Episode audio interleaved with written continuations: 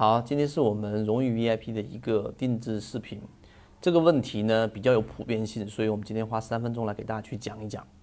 那就是同样的价格啊，那成交一万手也好，两万手也好，那么同样的十块钱成交价格，那怎么去定义为什么会有净流出量和净流入量呢？因为股价它既有买方也有卖方，所以按道理来说，这个地方很多人理解不了。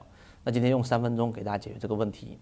解决这个问题之前，有第一个概念要明白，就是撮合成交，就是股价为什么会上涨啊？那首先我们举个简单的例子，方便大家理解。假设现在股价是十块钱，那十块钱的股价呢，它就有卖卖一、卖二、卖三、卖四、卖五啊，买一、买二、买三、买四、买五。那十块钱的卖一呢，往往就是价格更高的，可能是十块一毛钱，卖二就十块二毛钱，十块三毛钱，买一呢就九块九、九块八、九块七，类似这样的一个意思。那所谓的撮合成交，就是突然间出现一个大的买方力量，需要九千九百九十九手。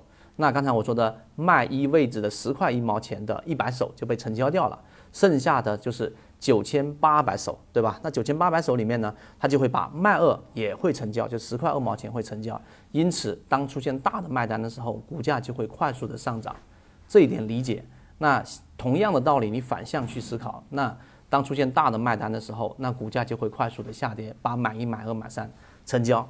啊，这是今天的分享就到这里。想要进入圈子一起进化学习，可以加我朋友圈 SD 八幺八幺二，有完整版的视频专栏分享给大家。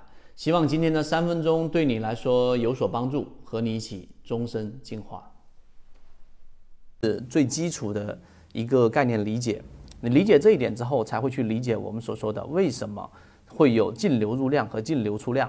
那道理就很简单了。第二步，净流入量实际上是指在这个情况之下出现大的一个买单，然后把买一买、卖一卖二、卖三卖四卖五全部成交的这个大单，它就统计出来，最终以这个大单乘以当时的股价算出的一个是净流入量。实际上它叫做主动性买入，就是你成交明细右边啊，它会有一个 B。和一个 S，B 就是指主动性成交。刚才我举那个例子，九千九百九十九手，把卖一、卖二、卖三、卖四、卖五全部成交，这叫主动性买入。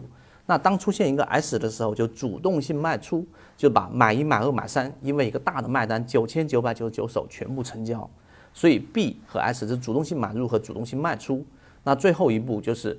不同的软件计算方式会不一样，有些人把一百手当成大单，有些人把九千九百九十九手当成大单，用大单乘以均价，就得出了 B 的主动性买入的叫做净流入量，S 就净流出量。